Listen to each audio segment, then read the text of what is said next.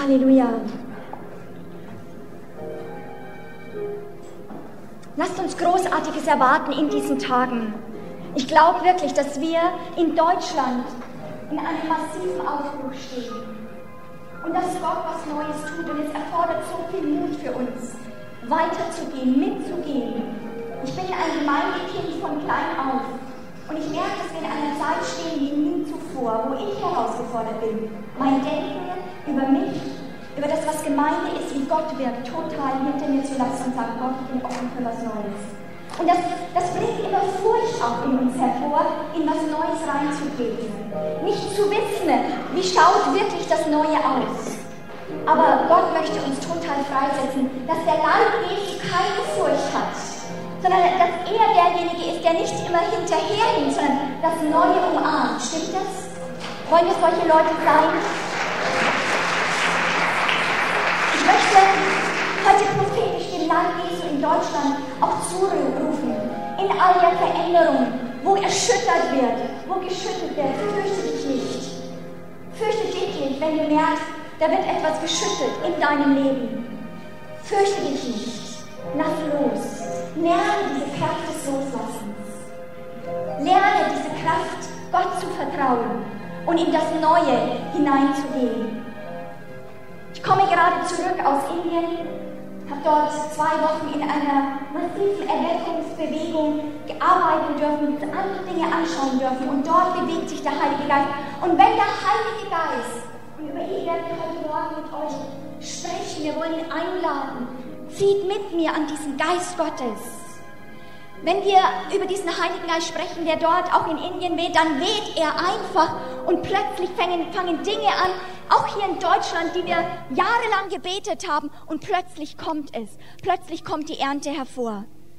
In Nordindien, in Uttar Pradesh wird gerade eine Ernte eingezogen, die in der ganzen Geschichte Indiens noch nie möglich war. Und Apostel und Propheten stehen auf und ziehen diese Ernte ein. Und ganz neue Strukturen, auch in der Gemeinde, müssen gefunden werden, die Tausenden wirklich in dieses Reich Gottes reinzuziehen und zu jüngern. Und das wird nicht gehen. Diese, diese Leute gehen nicht zurück in die alten äh, äh, Strukturen und Denominationen. Es entstehen ganz neue Hausgemeinden. Sie, sie formen sich in Hausgruppen und sie müssen trainiert werden, gejüngert werden. Tausende.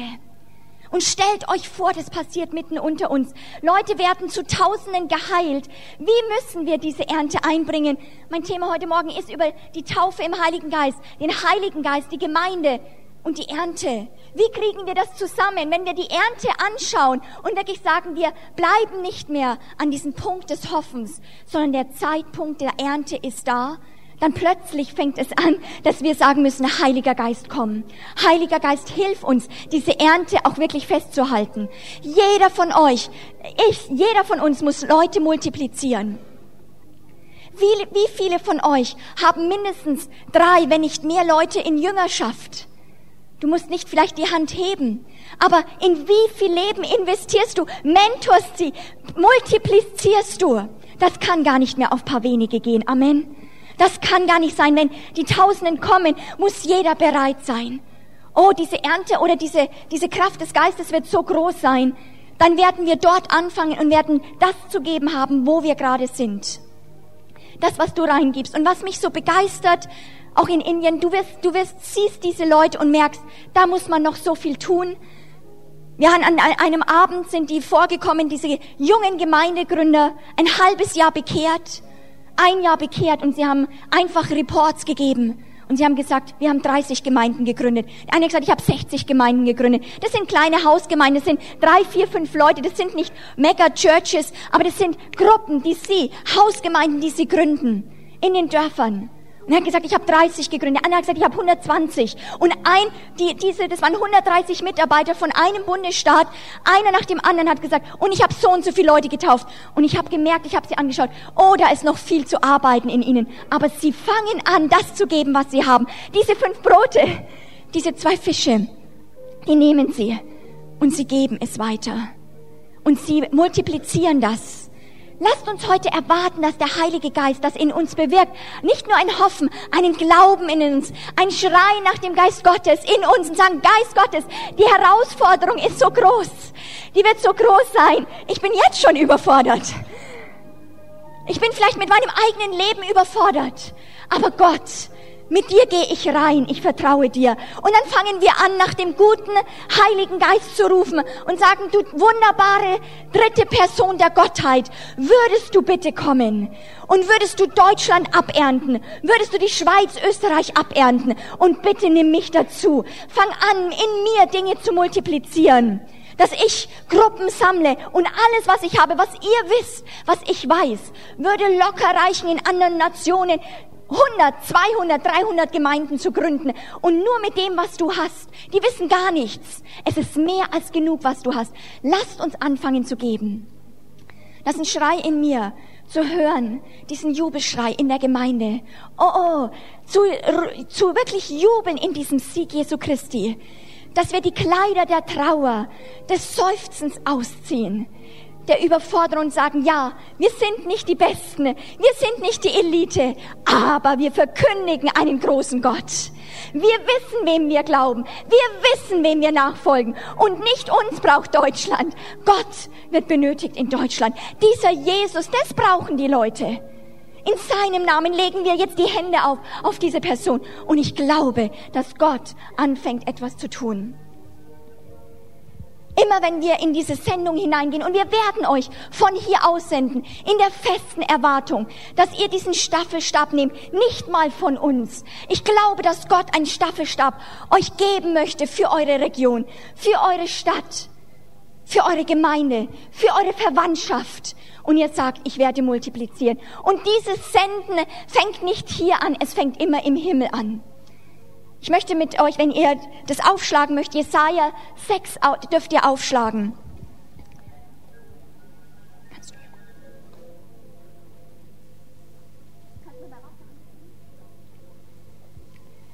Da heißt es in Jesaja 6, im Todesjahr des Königs Ossia, da sah ich den Herrn sitzen auf hohen und erhabenen Thron. Und die Säume seines Gewandes füllten den Tempel. Seraphim standen über ihm. Vielleicht macht ihr mal die Augen zu. Lest es mal nicht. Macht mal die Augen zu. Gott möchte unsere Augen öffnen, weil das ist eine Realität, die auch jetzt gerade im Moment da ist. Jesaja durfte etwas sehen, aber Gemeinde Jesu, fang auch du das an zu schauen. Du, der du heute hier bist, öffne deine Augen im Geist. Du bist ein geistliches Wesen und schau in diesen Himmel hinein.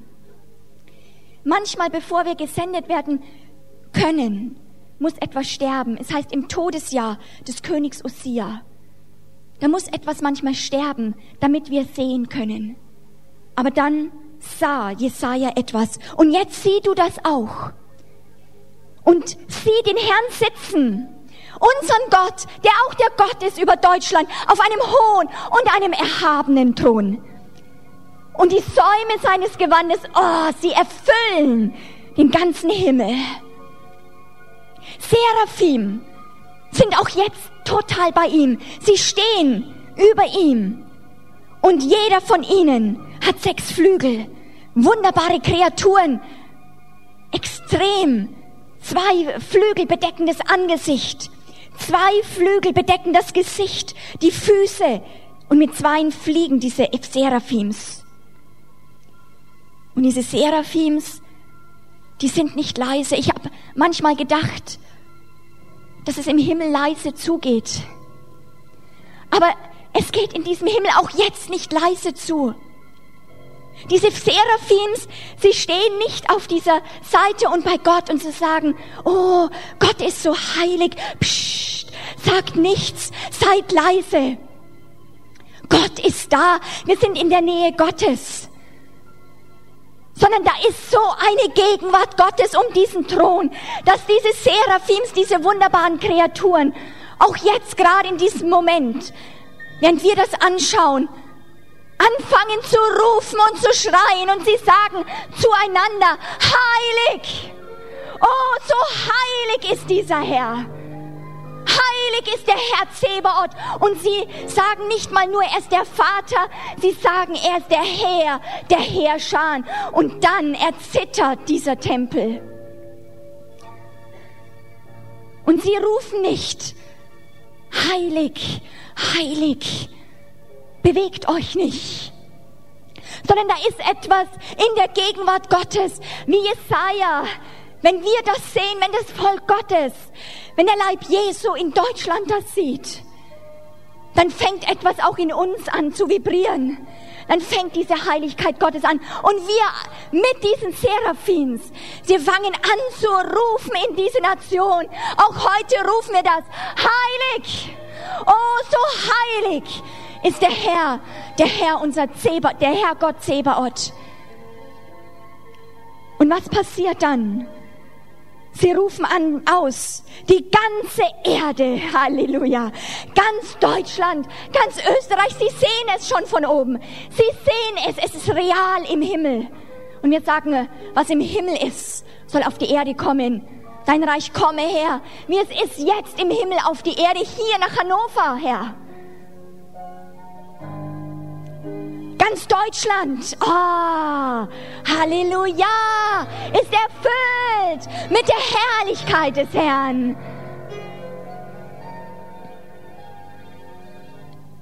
Da erbebten die Türpfosten.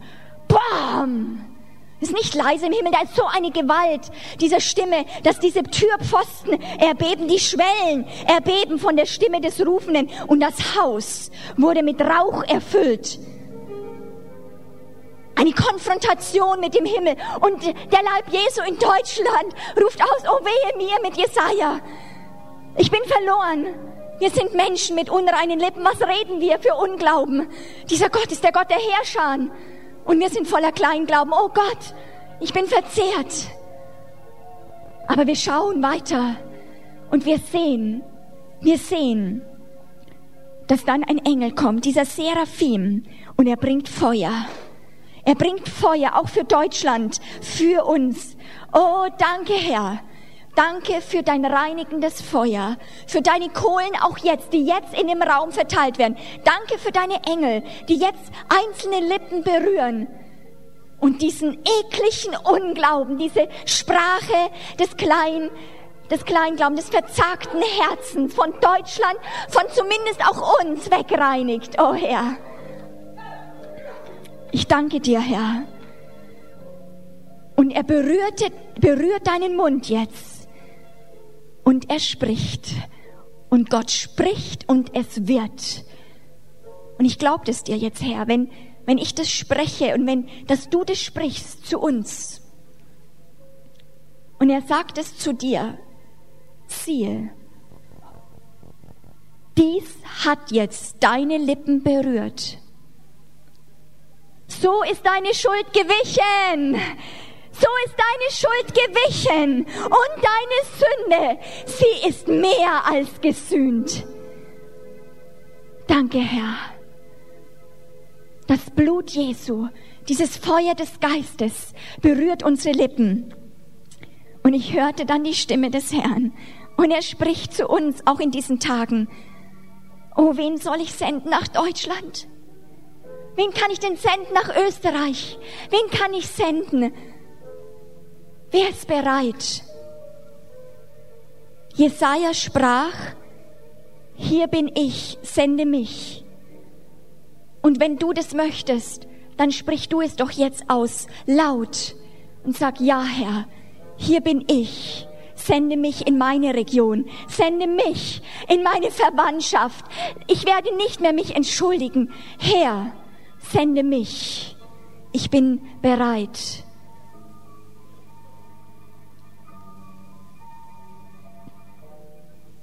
Danke, Herr.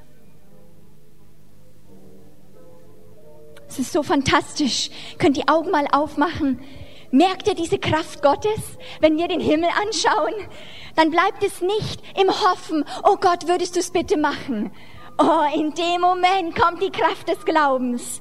Da fängt etwas an, in unserem Geist zu korrespondieren, weil wir sind Geist. Und wir sagen nicht mehr, oh Gott, bitte tu was. Und wir sind die armen Würmer. Wir sind diejenigen, die das Wort der Heilung angenommen haben. Amen. Wir sind diejenigen auch in Deutschland, die nicht mehr gebunden sind. Der Leib Jesu ist ein Wund, ist wunderbar. Oh, die Braut Jesu. Gott liebt den Leib in Deutschland. Oh, Leib Jesu, sei nicht verzagt. Zeig dich in deiner Schönheit. Nimm deine Identität an. Nimm du deine Identität in Christus an. Schau nicht auf dich. Schau nicht auf deine Begrenzungen. Gib deine Grenzen Gott. Gott ist grenzenlos. Geh du hinein und verkündige diesen grenzenlosen Gott. Lass uns das zusammen mal ausrufen. Ruf es aus in deine Region. Ich verkündige einen grenzenlosen Gott. Voller Gnade. Voller, voller Kraft. Und ich fürchte mich nicht sondern ich stärke mein Herz in meinem Gott. Meine Lippen werden voll. Voller Kraft und Glauben. Und meine Lippen werden etwas sagen. Sie werden von meinem Gott sprechen. Und Menschen werden diesem Gott begegnen. Und das wird ihr Leben total verändern. Lass uns mal Halleluja sagen. Ja, klatscht ruhig mal dem Herrn. Halleluja. Halleluja.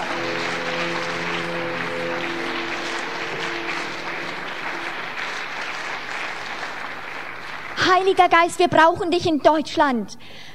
Aber du bist auch da, Heiliger Geist. Du, die dritte Person der Gottheit, wir lieben dich. Ohne dich können wir nicht leben. Ohne dich können wir nie diese Ernte einbringen. Aber wie du gekommen bist, hat sich diese Welt verändert. Ich möchte ganz kurz euch hineinnehmen in die Geschichte, die jeder von euch kennt. Apostelgeschichte 2, wo das erste Mal in großer Kraft der Heilige Geist auf diese Erde ausgegossen worden ist und die Gemeinde Gottes wurde geboren. Was für ein Tag. Keiner wusste, was passiert, wenn dieser Geist kommt? Man hat etwas gehört. Ich meine, Jesus hat viel von diesem Heiligen Geist gesprochen. Oh Mann, aber wie würde es sein? Die Jünger haben gewartet. Und Jesus hat zu ihnen gesagt, ihr habt einen Auftrag. Und ich möchte, dass ihr hingeht. Es ist euer Auftrag und es ist auch dein Auftrag. Das ist der Auftrag der Gemeinde.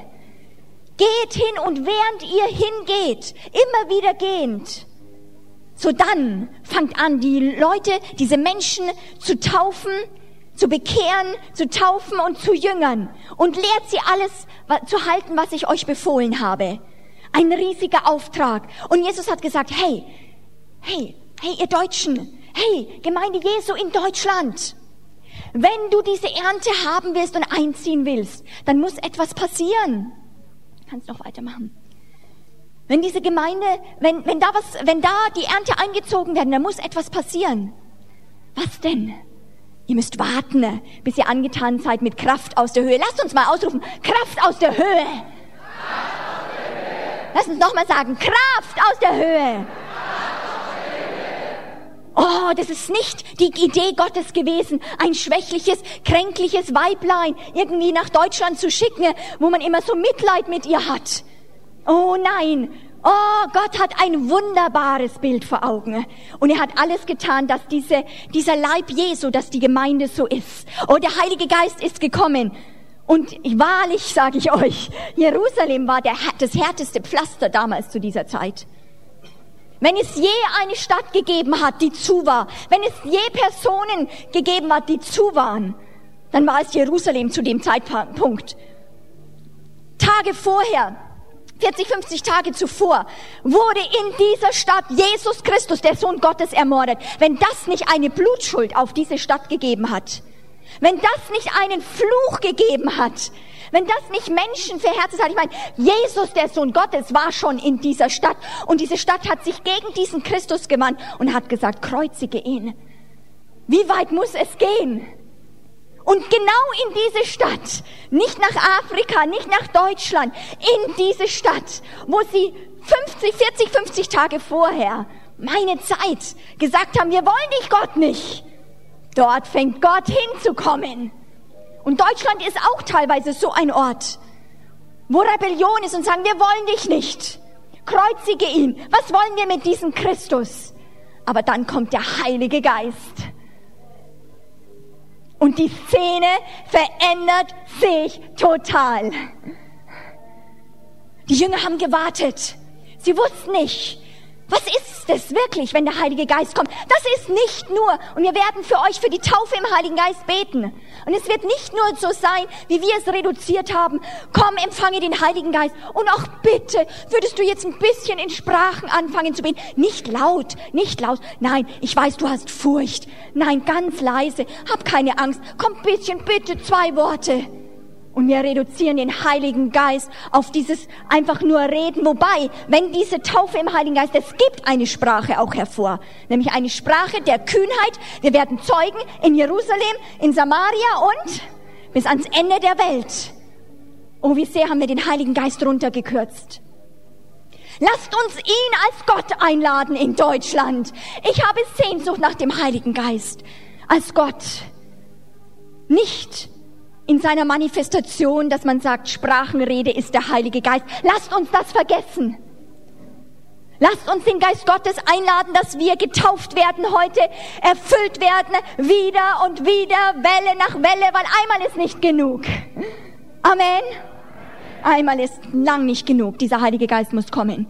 Er muss uns erfüllen, vibrieren, hineingehen und alles, was du gibst dem Heiligen Geist, das füllt er. Er ist ein Geist und ein Geist füllt alles. Er ist da nicht hier drinnen und du machst das Fenster auf und er ist da. Er füllt dich voll, deine Seele, bis hin in die Nerven, bis hin in deine Hände. Dein ganzer Körper wird erfüllt. Und die Jünger haben gewartet. Wir warten auf dich, Heiliger Geist dass du ausgegossen wirst, Welle nach Welle über uns, weil wir dich benötigen für diese Ernte. O Heiliger Geist, komm. Und dann kam er. Sie waren mitten in einer Versammlung. Und sie haben angefangen. Plötzlich hat Johannes gesagt, hey, da zieht's. Petrus, mach mal die Tür zu. Mach das Fenster zu. Psst, ich glaube, der Heilige Geist kommt. Dann plötzlich kommen so kleine Feuerzungen und sie setzen sich auf die Häupter. Und wie wir das auf den Bildern sehen, stellen sie sich im Kreis, im Halbkreis.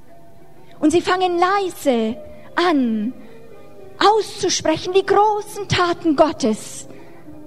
Nein, so heißt es hier nicht in Apostelgeschichte 2. Vielleicht habt ihr es gar nicht gemerkt, dass das eine Karikatur war. Weil das sind die Bilder, die wir sehen. So wurde das gemalt und wir denken, es ging still und leise zu, wie der Heilige Geist auf diese Erde kam. Wo er sich präsentiert hat. Der Heilige Geist ist doch ein Gentleman. Er wird dich nicht überrollen. Er wird ganz vorsichtig anklopfen. Aber nicht so in Apostelgeschichte 2. In Apostelgeschichte 2 kam er als Gott und er, wir, wir benötigen ihn als Gott und es heißt hier, das finde ich so begeisternd, ist absolut klasse. Und als der Tag des Pfingstfestes auch für Deutschland erfüllt war, waren sie alle an einem Ort beisammen. Und plötzlich, sag mal plötzlich. Wir brauchen ein plötzlich. Geschah aus dem Himmel. Sag es mal, geschah aus dem Himmel. Aus dem Himmel ein Brausen, als führe ein gewaltiger Wind daher. Im Griechischen heißt ein mächtiger, zorniger Wind. Habt ihr schon mal Hurricanes gemerkt? Ich meine, seit ich hier in Norddeutschland bin, da weiß ich, was Wind ist. Da gehst du manchmal, der Wind kommt und du stemmst dich dagegen und der Wind kommt und du denkst, es bläst durch deinen ganzen Eingeweide durch. Du geht, es geht durch deine Poren raus. Und der Wind kommt und er kommt nicht als ein säuselnder Wind. Oh, es zieht eine Brise. Und der Heilige Geist musste so kommen, weil die Jünger waren voller Furcht. Und vielleicht bist du voller Furcht. Ja, in mir ist Furcht ohne den Geist Gottes. Aber dann kommt er, ein mächtiger, brausender, gewaltiger, zorniger Wind. Und er bricht als erstes durch, durch die Gemeinde, durch die Kinder Gottes. Und dann bricht etwas durch. Und als erstes zerbricht er die Strukturen von Furcht. Oh, die Gemeinde und der Leib Jesu in Deutschland wird befreit von Furcht, wenn der Heilige Geist auf uns kommt. Halleluja! Halleluja! Mächtig ist der Heilige Geist. Mächtig ist der Heilige Geist, wenn wir die Hände auflegen. Aber was für, für Bilder haben in unserem Kopf über den Geist Gottes, so wie wir denken, wie er wirken kann, das werden wir erleben. Oh, mächtig. Lasst uns ihn, lasst unsere Gedanken gesprengt werden über den Geist Gottes, dass wenn du sagst, ich lege die Hände auf, dann weiß ich, die Kraft Gottes vibriert. Ich habe, den, ich habe einen Körper und der ist erfüllt mit dem Heiligen Geist. Und der Geist Gottes wird durch diese Person durchblasen. Ihr Geister von Furcht in dem Namen und in der Autorität Jesu Christi. Ich gebiete jetzt, ihr Geister von Furcht, ihr weicht von den Köpfen, von dem Herzen dieser Menschen. Du bist absolut entthront, du Geist von Furcht, weil der Heilige Geist, diese wunderbare Person, er ist mit uns, er ist heilig, ein Geist. Wir sind erfüllt mit einem Geist, das bin ich begeistert. Wir sind besessen, wir Besitz ergriffen hat der Heilige Geist von uns. Und er ist ein Geist. Die Frage ist, ist dieser Geist in dir? Ist er da? Er ist heilig, aber er ist ein Geist. Aber er ist total real. Und Jesus sagt von ihm, man kann ihn nicht buchstäblich sehen, aber man kann seine Auswirkungen merken. Guckt auf die Bäume und du sagst, hey, es windet. Warum? Entweder du spürst was oder du siehst die Bäume bewegen und sagst, der Heilige Geist ist hier. Du siehst es oft in einer Versammlung, du siehst es, wenn wir in Gebetsveranstaltungen sind und der Heilige Geist ist da, weil da bewegt sich etwas und wir sagen, der Heilige Geist ist hier. Wir sehen seine Bewegung mitten unter uns. Und Petrus steht auf und er fängt an zu reden, erfüllt mit dem Heiligen Geist. Warum? Weil die Feuerzungen, ich glaube nicht mehr, dass sie hier sich auf den Kopf gesetzt hat. Ich glaube, wenn wir sehen, die Jesaja-Stelle oder in anderen Stellen, wenn immer Gott erschienen ist, das erste, was Gott in Besitz genommen hat, war was? Es war nicht nur der Kopf, es war der Mund. So wie Jesaja in der Gegenwart Gottes dieses Feuer auf diesen Mund gekriegt hat, glaube ich, dass diese Feuerzungen auf den Mund der Jünger gekommen ist. Und es hat als allererstes, was Gott, der Heilige Geist verändert hat, war die Sprache. Dieses kleinkarierte, zaghafte, begrenzte Reden von uns, das Gott behindert. Jakobus sagt, Wer in Kontrolle ist von dieser Zunge, von diesem Glied, der hat Herrschaft über das ganze Leben. Kein Wunder, dass Gott, wenn er kommt, als erstes die Zunge nimmt. Und er nimmt deine Zunge. Und Petrus steht auf, erfüllt mit dem Heiligen Geist, fängt an, die großen Taten Gottes zu verkündigen. Und in derselben Stadt, wo 45, 50 Tage vorher der Sohn Gottes ermordet worden ist, kommt der Heilige Geist durch die Worte von Petrus. Und er kommt und führt Gericht über die Mächte der Finsternis, die am Kreuz versammelt waren, über die Geister von Krankheit, über die Geister der Bedrückung, über diese Flüche. Und er ist der Geist, der diesen Krieg führen kann allein über die Mächte des Todes über Deutschland, über die Mächte der Region in deiner, in, äh, über die Mächte, äh, die über deiner Region sind. Er kommt, er ist ein Geist und dann wham, er kommt und handelt mal mit diesen kleinen Geistern der Furcht. Er handelt über diesen Todesgeistern. Und innerhalb einer, einer Stunde werden in dieser Stadt, die so verflucht war, die so eine Schuld auf sich geladen hat, und Gott erscheint dort, er erscheint auch in Deutschland auf einem Tag 30, 3000 Leute gerettet, am nächsten 5000 und es ist weitergegangen. Zack, eine Ernte wird, das waren dieselben Leute noch vor 40 Tagen. Was ist es, wenn es bei uns in 40 Tagen anfängt? Ha. Egal wie die Situation in Deutschland ausschaut, wenn Gott erscheint, wenn Gott erscheint, der Heilige Geist, und den brauchen wir in Deutschland, dann haben die Mächte der Finsternis überhaupt nichts mehr zu lachen. Und ich freue mich drauf. Ich spreche wirklich, dass die Gemeinde Gottes aufstehen soll auf, als ein Schauspiel für die Mächte der Finsternis, auch hier in dieser Region. Und ich danke dir, dass du den Leib Christu aufrichten wirst, Herr. Und dass die Mächte Finsternis nur noch zuschauen können voller Furcht werden, weglaufen müssen, in, in richtigen Terror kommen, nicht mehr Panik geben können, sondern nur in Panik noch weglaufen, weil die Kraft des Geistes Gottes auf den Leib Jesu kommt. Danke, Herr. Wir danken dir für die Kraft des Geistes Gottes, dass jetzt schon wir erfüllt werden. Nur durch das Wort Gottes.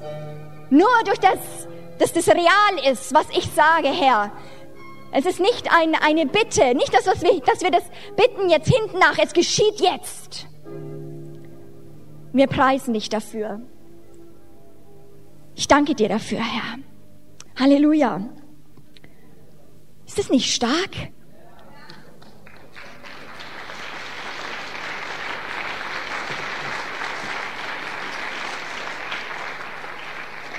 Die Gemeinde braucht den Heiligen Geist. Du brauchst den Heiligen Geist. Und ich möchte, ähm, bevor wir für euch beten, für die Erfüllung im Heiligen Geist, mit euch hineingehen, nochmal hineinzuschauen, wie schaut denn Gemeinde aus? Was sind unsere Gedanken von, Heil von, von Gemeinde? Jemand hat mal gesagt, dass wenn sich unsere Gedanken von Ekklesiologie, von unserer Sicht von Gemeinde, wenn sich das nicht verändert, Leute, dieser Mann hat gesagt, dann werden alle Versuche der Reformation, der Erweckung im Sande verlaufen und unweigerlich wieder in alte Bahnen kommen. Deswegen habe ich auch am Anfang gesagt, ich glaube, dass wir neue Bilder entwickeln müssen, dass wir Gott den, dass wir Gott den Vater neu suchen müssen und sagen, hey, was hast du dir wirklich gedacht? Wie stellst du dir das mit Gemeinde vor? Wie siehst du sie? Sieh nicht immer diese Frau mit Flecken und Runzeln. Ich kann das schon fast nicht mehr hören. Ich würde mal sagen, wenn ich der Bräutigam wäre und ständig würde mit jemand sagen, meine Braut ist eine Frau mit Flecken und Runzeln, ich werde echt stocksauer werden. Ich sage, das ist meine Braut, jetzt hört endlich mal auf, für mich ist es schön und ich sehe sie, wie sie ist und ich werde sie mir schon zubereiten. Und sie ist schön. Für Jesus ist niemand, äh, ist die Braut nicht mit Flecken und Runzeln. Er sieht sie vollkommen. Und diese Identität muss die Gemeinde annehmen. Aber was hat sich denn Gott mit Gemeinde gedacht? Wir sehen oft die Schwachpunkten. Wir fangen übereinander an zu kritisieren. Und in mir ist sehr stark einfach, ich bin Gemeindekind, von Anfang an immer dieses Bild der Ortsgemeinde, so wie wir halt aufgewachsen sind. Man kommt zusammen. Gemeinde ist, wir kommen zusammen, es sind Versammlungen. Aber es, was ist der Auftrag von Gemeinde? Was hat sich Gott gedacht mit Gemeinde? Da muss eine Revolution in unserem Denken anfangen, dass wir die Ernte dann auch halten können, dass wir die Ernte einfahren können. So wie es jetzt auch ist, kann die Gemeinde es nicht. Weil der Leib Jesu muss freigesetzt werden. Und ich möchte heute jubelnd uns zurufen, ausrufen, nicht kritisieren, sondern nur ausrufen, das nämlich, was Gott getan hat. Wie hat er die Gemeinde gemacht? Dafür müssen wir nicht einmal nur beten. Wir dürfen es heute mal, ich komme mal von der einen, einer anderen Seite, wir dürfen es mal einfach nur genießen und sagen, wow, könnte das wirklich möglich sein? Die Bibel sagt vor allem, das habe ich schon gesagt, dass wir als Gemeinde und du auch, dein Leben ist ein Schauspiel für die unsichtbare Welt. Manchmal sind wir so verstrickt im Alltag und in Problemen, aber du bist ein Schauspiel, die unsichtbare Welt, die, die vor uns gelaufen sind. Wir haben eine Wolke von Zeugen, äh, aber auch die Mächte der Finsternis, aber auch die Engel, die schauen zu, wie wir hier agieren, wie wir aufs Wort Gottes reagieren. Das ist eine spannende Sache. Und sie greifen mit ein, wir greifen mit ein eine mächtige Sache. Wir sind ein, wir sollen demonstrieren. Die Gemeinde, sagt die, das Wort Gottes, soll demonstrieren die mannigfaltige Weisheit Gottes hier auf der Erde. Hey, nicht im Himmel. Hier auf der Erde sollst du, sollen wir, soll der Leib und wird der Leib die mannigfältige Weisheit Gottes widerspiegeln. Und ich sag zu dir, ich spreche das jetzt einfach auch zu dem Leib in, in äh, Deutschland hinein. Deutschland, Leib Jesu in Deutschland. Du wirst die mannigfaltige Weisheit Gottes widerspiegeln, so wie es hier für Deutschland gut ist. Und die Mächte der Finsternis werden zugucken müssen, wie die Gemeinde Jesu diesen Platz einnimmt, den Gott ihr zugedacht hat. Diese Kraft des Heiligen Geistes ist auf uns. Jesus hat gesagt, nicht bekehrt eins zu eins. Lasst uns fast wegkommen von eins zu eins Jüngern.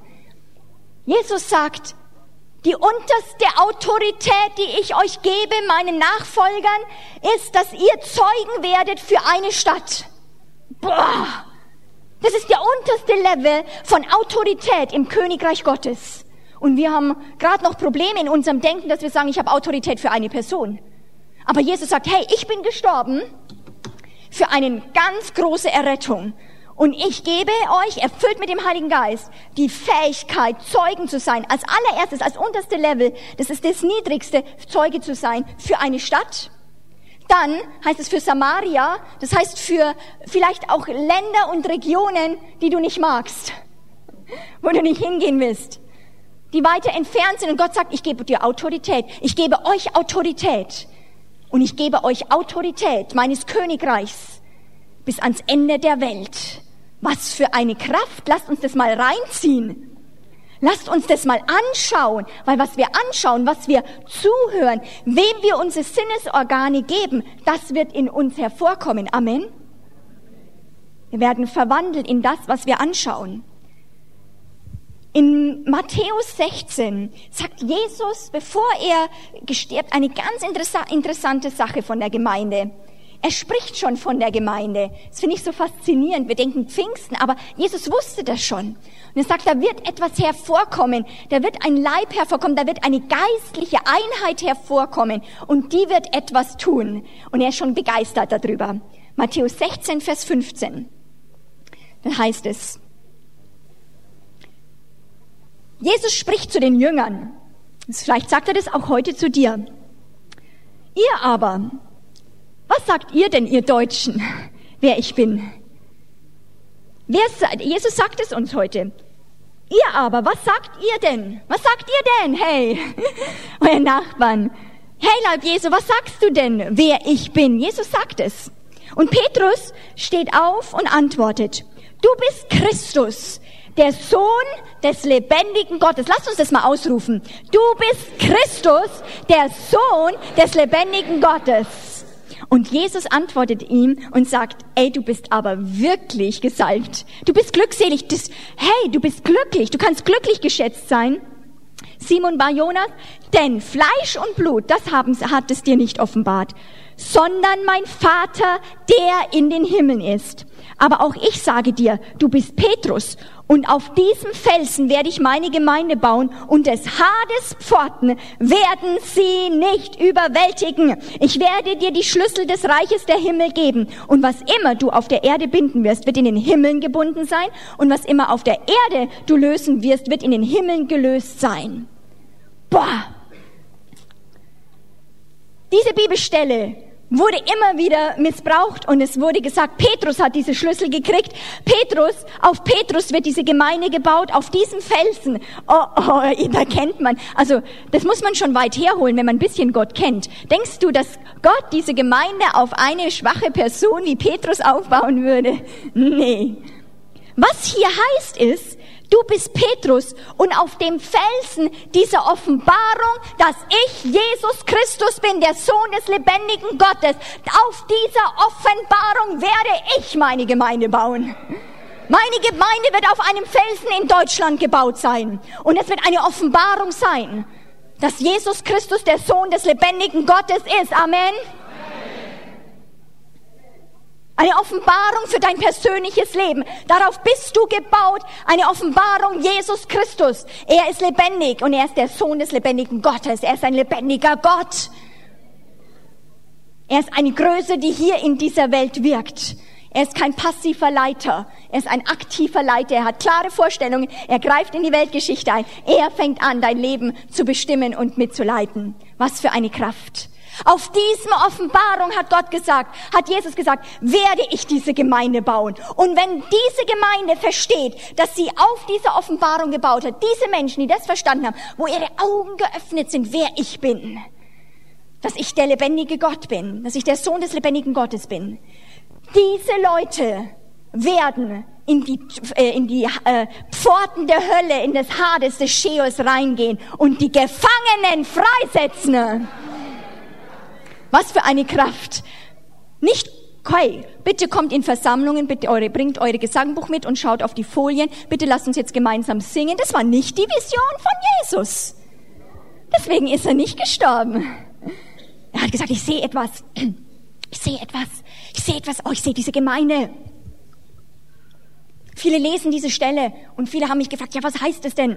Wie kann man sich das vor, vorstellen? Und des Hades Pforten werden sie nicht überwältigen und da ist die Gemeinde Jesu und dann kommen die Pforte des Hades irgendwie an und versuchen sie zu überwältigen, aber die Gemeinde Jesu widersteht und sagt, nein, ihr Pforten des Hades kommt ja nicht zu nahe, äh, wir werden gleich ins Himmelreich entrückt.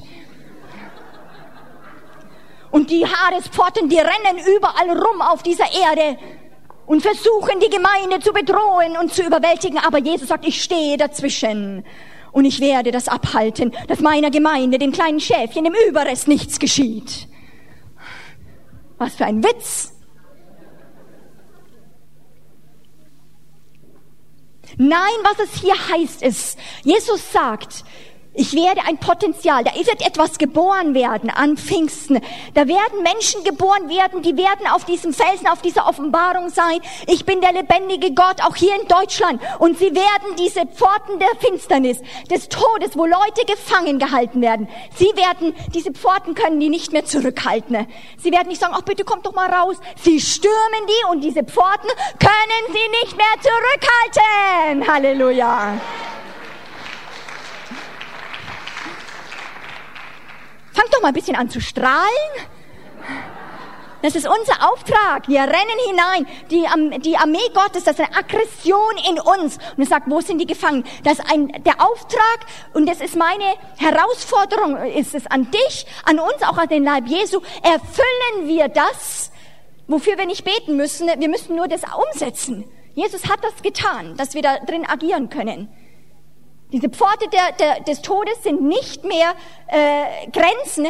Der Leib Jesu kann durchgehen. Wir können durchgehen, die Gefangenen des Todes rausrufen, sie retten, wenn sie nicht wollen, schleppen und sagen, der Geist des Herrn ist auf uns und der Herr hat uns gesagt, den Gefangenen frohe Botschaft zu können, kommt raus. Die Kerkertüren sind offen, die, dieser Tod, diese Finsternis hält euch nicht mehr. Im Gebet, in, in, in, im, im, egal wie, im Gespräch mit Leuten. Aber innerlich muss dieses Bild sein. Wenn du dieses Bild in dir hast, wenn du dieses Bild in deiner Vorstellungskraft hast, wenn es zum Teil deines Denkens geworden ist, es muss, muss in uns als Leib Jesu in dieses Denken müssen wir reinkommen, dann werden wir anders reden. Amen. Werden wir anders handeln. Das heißt, bevor der Leib Jesu anders handeln kann, muss unser Denken, hier lang mal auf dein Gehirnkastel hier, muss transformiert werden. Wir müssen total verändert werden in unserem Denken. Was wir für eine Autorität bekommen haben, ist es absolut genial. In Apostelgeschichte 26, 17 bekommt Paulus einen Auftrag. Und zwar von Jesus. Und er sagt nicht, ich sende dich, hineinzugehen in die Nationen und Leute zu bekehren. Er kriegt einen gewaltigen Auftrag, den ich absolut überfordernd finde. Er sagt, Paulus, ich sende dich, ich halte dich verantwortlich, dass du die Augen der Heiden öffnest für das Licht des Evangeliums. Wir beten, oh Gott, bitte öffne die Augen. Das dürfen wir, Epheser 1 sagt es dass wir beten sollen für unsere inneren Augen, dass sie sich öffnen sollen. Aber um den Heiden und denjenigen, die Jesus nicht kennen, etwas die Augen zu öffnen, erfordert es geistlichen Kampf. In 2. Äh, Korinther 4.3, das kennt ihr diese Stelle, das sagt die Bibel, dass es definitiv so ist, dass Menschen normalerweise der Feind, dies, äh, der, der Gott dieser Welt hat die Menschen geblendet. Es ist wie so eine Jalousie, ein Blendwerk. Und du sagst, das ist das Licht des Evangeliums. Jesus möchte heilen. Und die sagen, es ist finster, es ist dunkel. Für mich, meine Realität, es ist dunkel.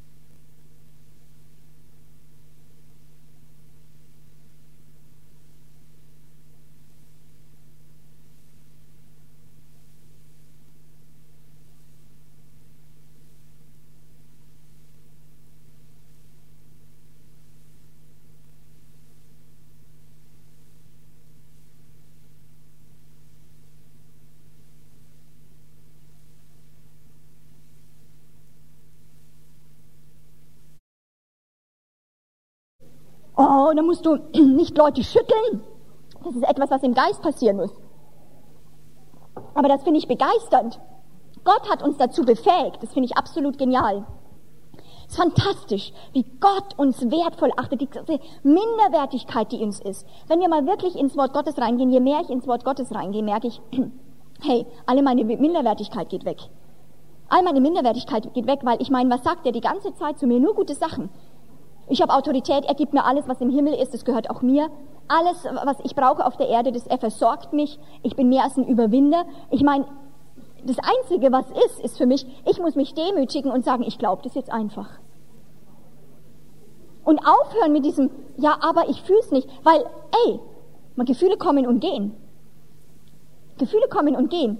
Ich fühle mich nicht als ein Überwinder, aber Gott sagt es. Du bist ein Überwinder. Und ich sage, und das ist eben Demut. Demut ist nicht sagen, ich bin nichts, ich kann nichts, oh, ich weiß überhaupt nichts, sondern Demut ist, für mich, meine Definition von Demut ist, dass wir sagen, Jesus, wenn immer dein Wort etwas anders sagt als meine Erfahrung, als das, was ich fühle, ich werde mich sofort unter dein Wort stellen. Sofort. Ich werde sofort auf das Wort gucken und das hinter mir lassen. Das ist Demut. Das kostet dich nämlich alles. Aber was kostet dich alles? Deine ganzen Ängste, deine ganzen Gedanken, deine ganzen Vorstellungen, deine ganze Rebellion, dein ganzes Ja, aber, das kostet dich das. Es ist sowieso nur Schwachsinn, was dich das kostet.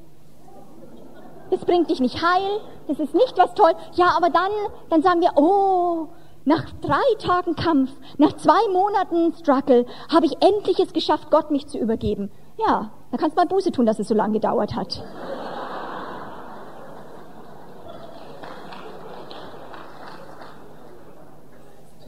Lasst uns glauben und eine Grundsatzentscheidung treffen und sagen, Herr, ich muss mich demütigen unter dein Wort.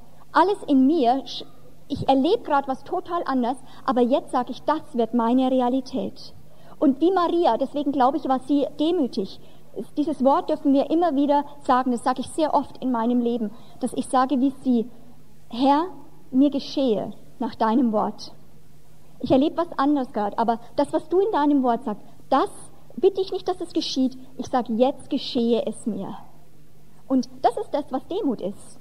Wenn das die Deutschen begreifen, wenn das der Leib Jesu begreift, dass wir hinter uns lassen diese Mäntel von Bedrückung, von Selbstanklage und Verzerstörung, von Tod und einfach nehmen und sagen, ich demütige mich unter diesen Geist des Lebens. Und ich bitte nicht mehr, dass es passiert, sondern ich sage, im Glauben öffne ich mich jetzt.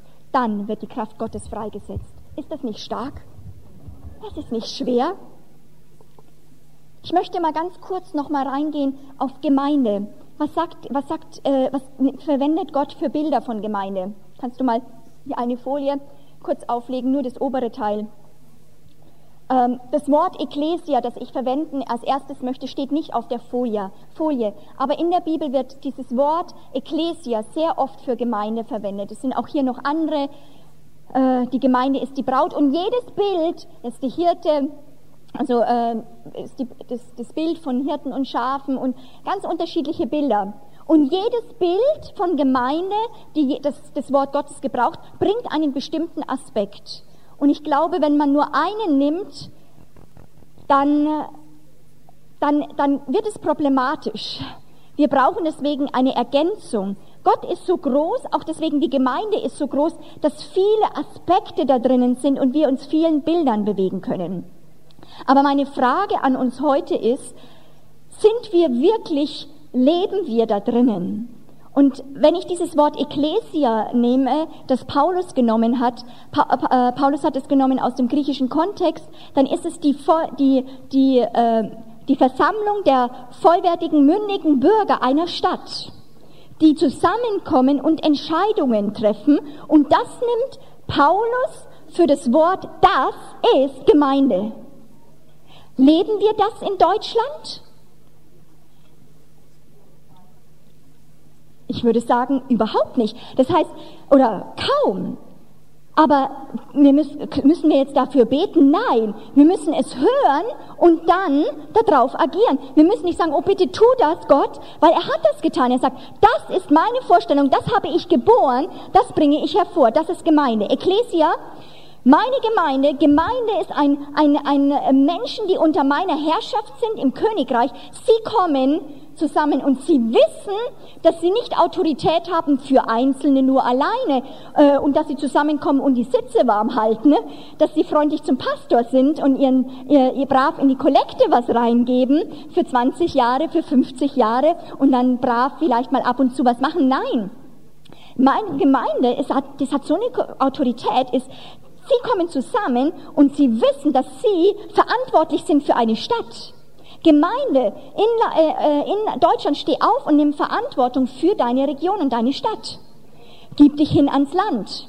Gib dich hin an deine Region, weil dadurch wirst du wie connected, verbunden mit dem Land. Ich glaube, wenn das sich nicht verändert, dass wir als Gemeinde mit dem Land verbunden werden, und es hat was mit unseren Gedanken zu tun, dass wir das wissen, dann wird, selbst wenn der Heilige Geist ausgegossen werden wird, werden vereinzelt Leute freigelassen werden. Aber wenn die Gemeinde connected, verbunden ist mit dem Land, dann wird das Land die Ernte freigeben müssen. Amen.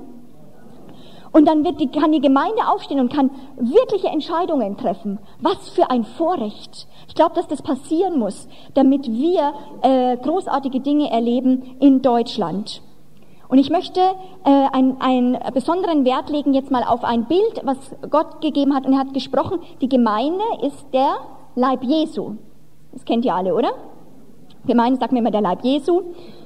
Ähm, und ich möchte euch da hineinnehmen, einfach mal als erstes Epheser 4, 8 bis 16. Und so wie ich gesagt habe bei Ecclesia, ich glaube, dass wir die Problematik haben, dass die Gemeinde vom Land äh, getrennt ist, so ist, glaube ich, auch die Gemeinde bis jetzt noch getrennt von der Schöpfung. Weil Gott hat uns definitiv einen Auftrag gegeben in Genesis 1, in 1. Mose. Wir sollen was? Wir sollen über diese Erde herrschen. Sag mal, ich soll herrschen. Über meinen Lebensbereich. Über mein Land so, da ist ein Herrschaftsauftrag für uns gegeben. So, diesen Auftrag konnten wir nicht ausführen, weil wir gefallen sind. Aber in Jesus Christus wird er wieder restauriert. Wir sollen jetzt, die Gemeinde ist dafür da, äh, Verantwortung zu nehmen für die Schöpfung. Wir haben als Bild aber in uns, in unserem äh, Erfahrungs, was wir gesehen haben, wir gehen in ein Kirchengebäude, äh, bei Charismatischen ist es meistens im äh, Industriegebiet, ähm, und wir sind da schön abgesondert und äh, wir müssen Leute dann irgendwie aus der Welt retten, reinziehen, dann in dieses Königreich. Aber äh, Jesus denkt ganz anders. Ich sag, das ist wie eine Kolonie. Dort ist Training, Ausbildung. Dort soll man Dinge sehen vom Reich Gottes. Der fünffältige Dienst ist dazu da, die Gemeinde auszurüsten. Sie soll nicht tun, sie soll nicht arbeiten, das Werk des Dienstes, sondern sollen ausbilden so damit sie das Werk des Dienstes tun, der Leib soll den Werk des Dienstes tun und dann wachsen wir alle zur Fülle Christus hin. So ist es von Gott gedacht. Das heißt, Gemeinde ist ein Trainingszentrum, wo Leute ausgebildet werden, um dann rauszugehen und mitten in der Schöpfung zu stehen, mitten in der Verwandtschaft, mitten aber auch, ich sag mal wirklich, wir bräuchten wahrscheinlich nicht Greenpeace, wenn wir das als Christen machen würden, wenn wir uns um die Natur kümmern müssen. Aber das wissen wir gar nicht. Das, das wird ja gar nicht mehr gelehrt, dass wir auch dafür verantwortlich sind. Wusstest du das? Dass du für die Tiere, dass du, dass du über, für Tiere, dass du für die ganze Schöpfung zuständig bist? Wer kümmert sich drum? Und das, diese, auf die, unsere Zeit auf der Erde ist eine Ausbildungszeit.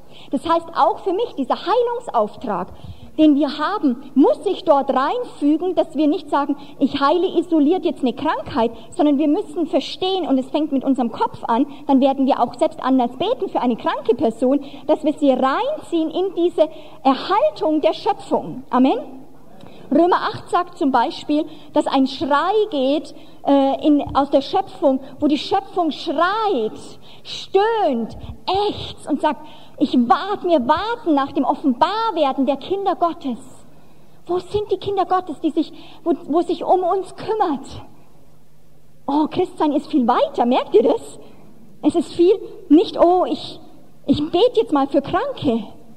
Das wird nicht alles äh, gerade biegen. Es muss in unserem Denken was sich verändern, damit der Heilungsauftrag in der Gemeinde, in einem anderen Verständnis von Gemeinde sich platziert. Und das ist mein Teil heute Morgen, das mit euch durchzuarbeiten. Zumindest ich kann es nur anreißen.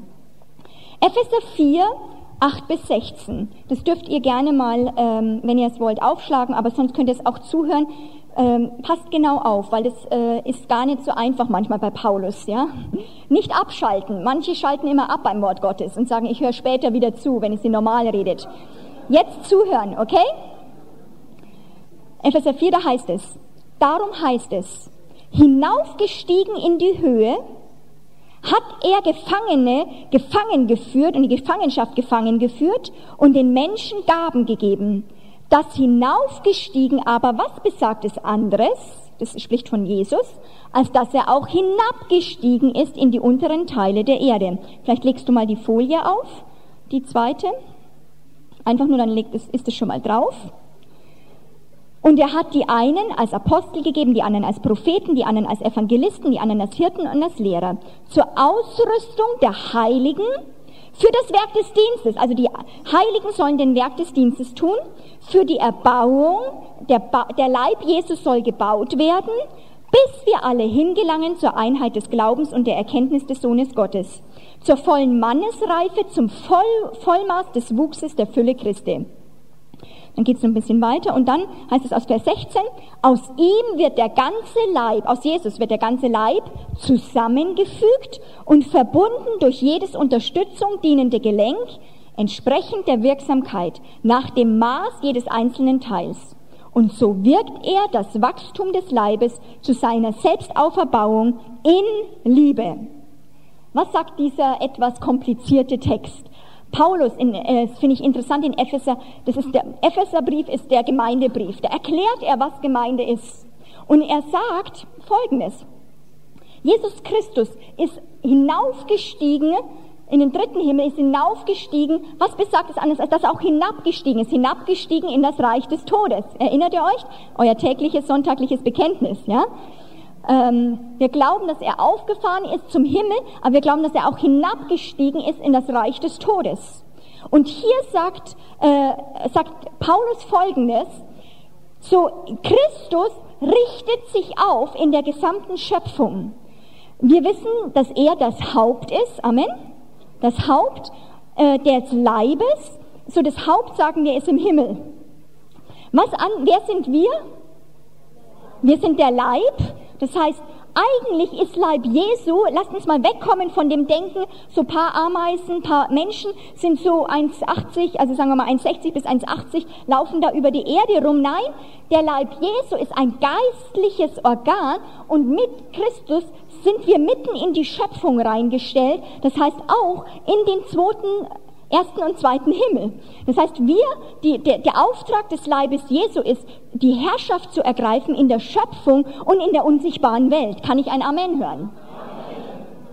So, das ist der Auftrag und die Befähigung der Gemeinde. Warum? Weil wir Leib Jesus sind.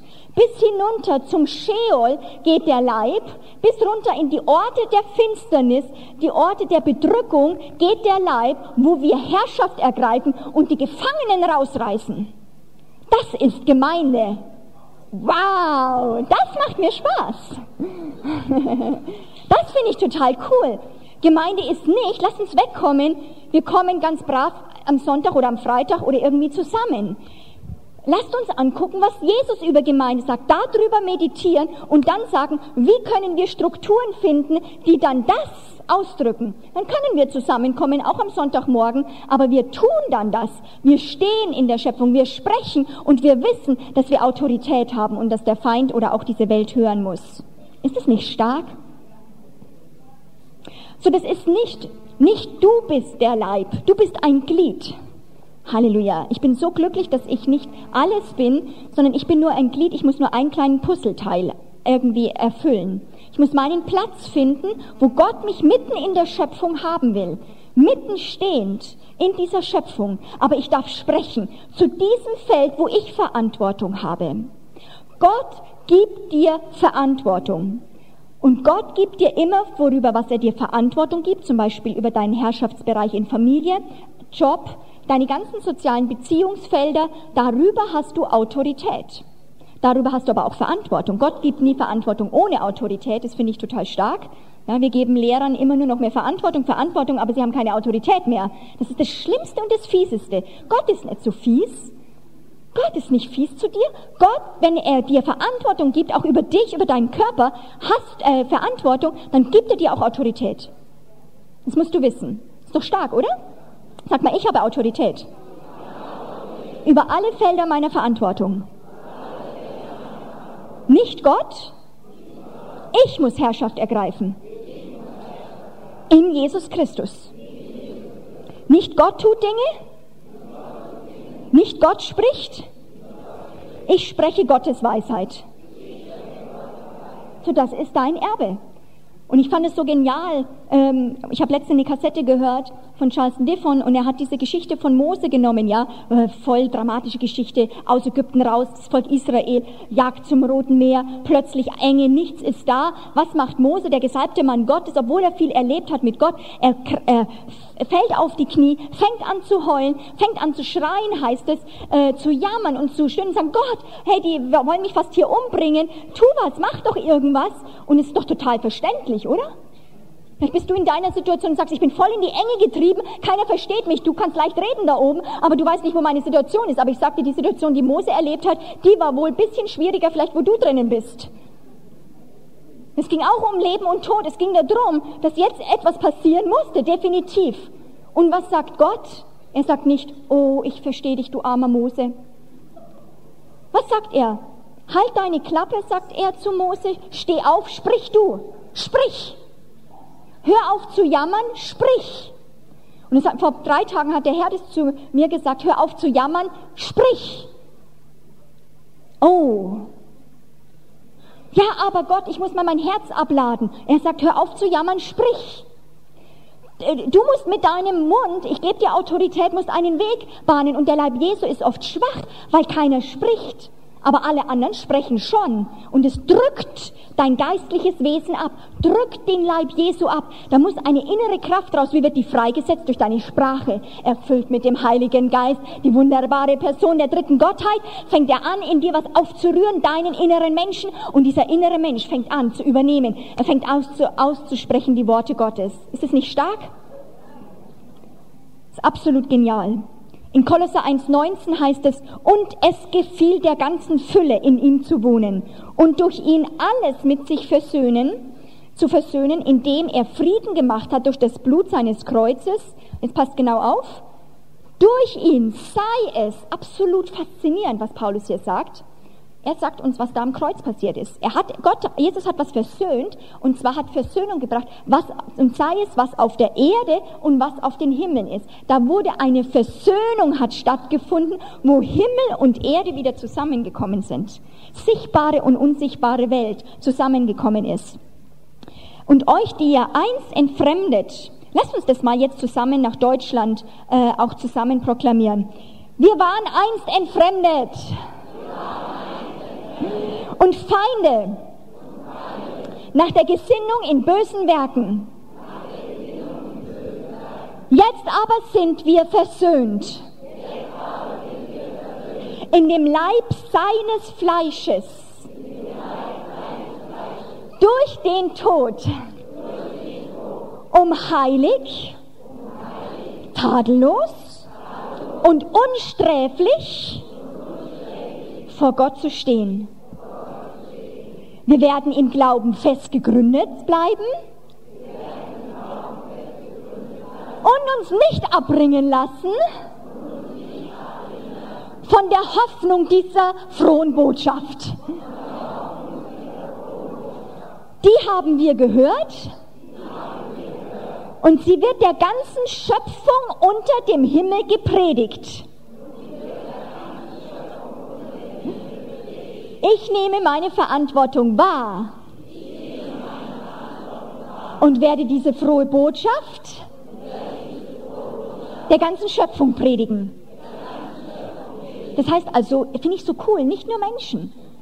Die Natur, die, die, diese Gesellschaft, es muss gehört werden, da müssen diese Schallwellen aus deinem Mund raus und anscheinend die Schöpfung saugt es auf. Es muss gehört werden. Da kommen Worte des Lebens. Auf deinem Mund ist Tod oder Leben.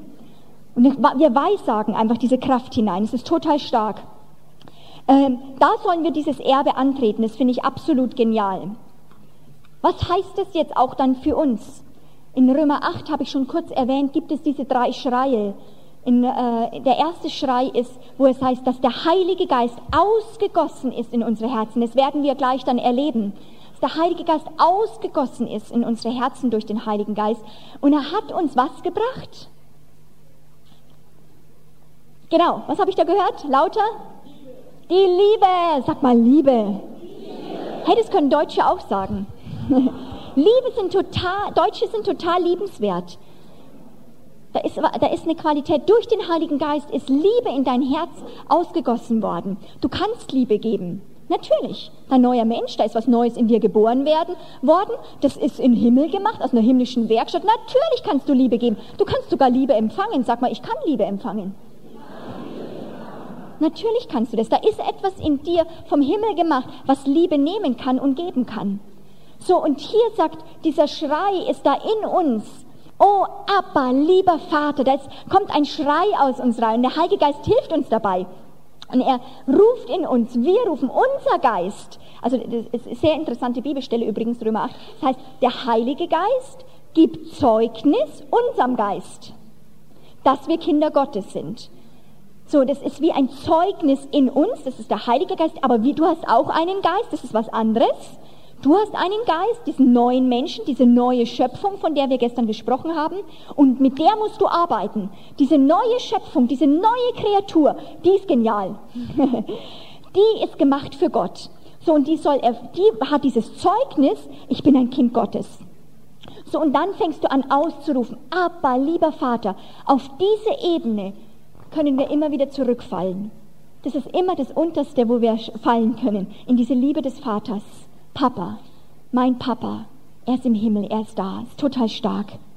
Dann ist im Römer 8 dieser zweite Schrei, dieser Schrei der, Höfen, äh, der Schöpfung, wo diese Schöpfung schreit, wo sind, wo sind die Kinder Gottes? Wir harren, wir warten. Wann kommen sie endlich hervor? Wie werden sie endlich geboren? Dass sie hervorkommen in der Fülle und die Schöpfung zum Frieden findet. Und dann kommt es zu einem dritten Schrei in, diesem, in Vers 17. Und den finde ich total faszinierend. Die Gemeinde Jesu, die anfängt, dort hineinzugehen, diesen Papaschrei loszulassen, sie wird plötzlich bereit sein, eine Welt zu sehen. Und sie wird bereit sein, diese Nationen zu sehen. In Psalm 2 sagt der Vater zum Sohn, fordere von mir und ich werde dir die Nationen geben zum, zum Erbe. Jesus hat die Nationen, auch Deutschland, zum Erbe gekriegt, er, hat er gekriegt.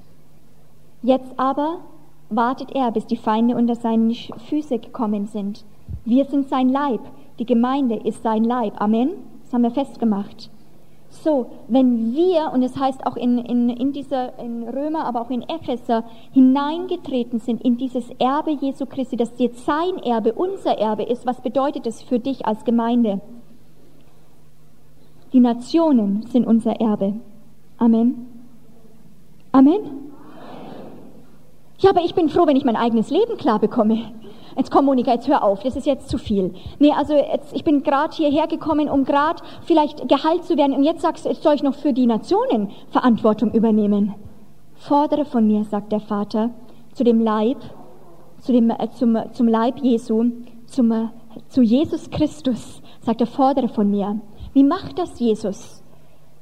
Er fordert durch uns und der Heilige Geist kommt in uns rein und jeder von euch bis in die hintersten Reihe, Gott hat euch ein Erbe gegeben. Ein Anteil in den Nationen. Und da sollen wir anfangen zu rufen. Da sollen wir anfangen, Vater, gib uns dieses Erbe. Herr, gib mir Hannover, gib mir Indien, gib mir Uttar Pradesh, sage ich zurzeit. Gib mir dein, die Region kannst du einsetzen. Herr, ich nehme Verantwortung für mein Land. So wenn ihr betet für euren Heilungsauftrag, dann dürft ihr nicht nur beten, Herr, lass uns in Heilung wachsen, sondern connected, verbindet euch mit dem Land und sagt, Herr, gib uns dieses Land. Lass die Menschen, Land, wir sprechen zu dir, gib die Menschen hervor. Lass die Menschen frei.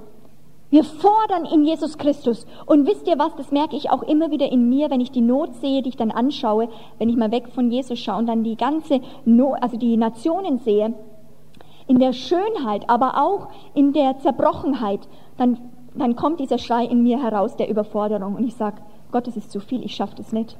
Das kann ich nicht. Ich meine, ich meine, es ist schön, wie kann ich Zeuge sein für eine ganze Stadt? Ich bin, ich war früher eine kleine Krankenschwester. Ich meine, ich bin nur eine Frau. Was, was soll das? Ich bin hier nur eine kleine Person. Ich habe vielleicht 70, 80 Jahre zu leben. Das ist überfordern. Und da fängt an ein Schrei, den sagt Paulus in, in, in Römer 8 hervorzukommen. Ein Schreien, wo der Heilige Geist dann auf uns kommt, wo wir anfangen zu beten. Oh Gott, wir können es nicht, aber wir fordern dieses Erbe. Und, und der Heilige Geist hilft uns aus mit Seufzen, mit Gebären. Das ist ein gebärendes Gebet, bis diese Nationen hervorkommen. Wenn du einen Heilungsraum aufmachen willst, dann fang an, für diese Region zu beten, für die Menschen zu beten, dass sie dir gegeben werden. Fang an zu, im Englischen heißt es to groan, zu, zu stöhnen. Sagen, Gott, ich bin überfordert. Wenn der Heilige Geist nicht kommt, wenn wir diesen Heiligen Geist jetzt, wenn ich den nicht habe, dann kann ich zumachen. Dann werde ich nicht mal anfangen. Heiliger Geist, ich brauche dich. Heiliger Geist, bitte, bitte, bitte, bitte, komm! Wir brauchen dich in Deutschland. Ich brauche dich hier für diesen Job. Dieser Job ist nicht getan mehr durch Menschenpower. Ist nur noch die Kraft des Herrn. Der Geist des Herrn ist auf uns. Der Heilige Geist, Heiliger Geist, Heiliger Geist, wo bist du in Deutschland? Heiliger Geist, wir brauchen dich. Und nicht in Verzweiflung alleine, aber in dem tiefen Wissen, hey, Gott wartet ja schon längst, er möchte das ja. Wir müssen ihn nicht überzeugen. Das ist total stark. Da ist diese Überforderung in uns, wo wir den Heiligen Geist so total brauchen. Und ich habe empfunden, dass das so wichtig ist, jetzt auch für diese Heilungskonferenz, dass unsere Gedanken geweitet werden und der Heilige Geist, die Gemeinde und die Ernte zusammenkommen, auch der Heilungsauftrag dort hineinkommt. Versteht ihr den, dass das, dass das wichtig ist?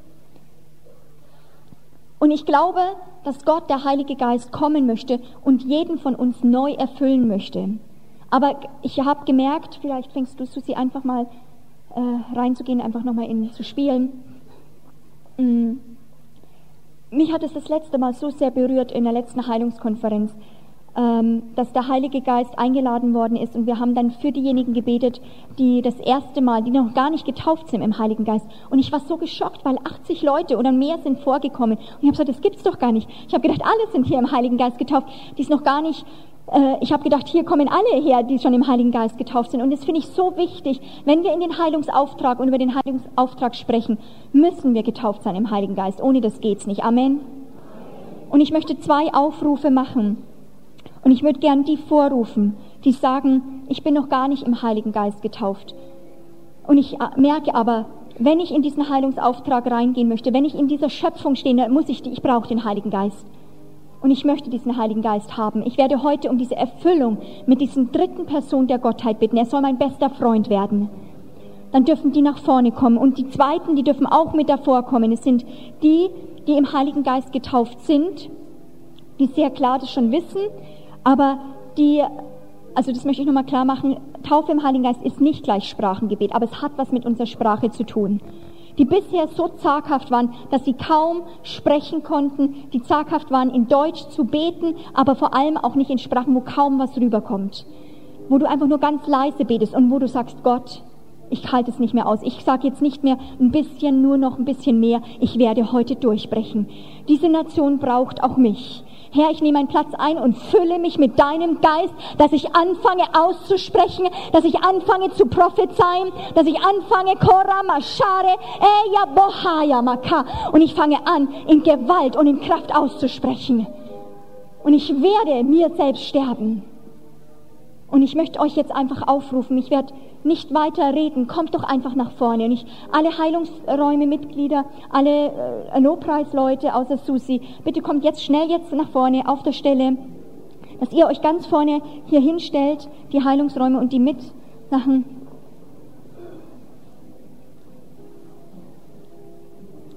Und dann dürft ihr, dürft, die anderen dürfen schon vorkommen.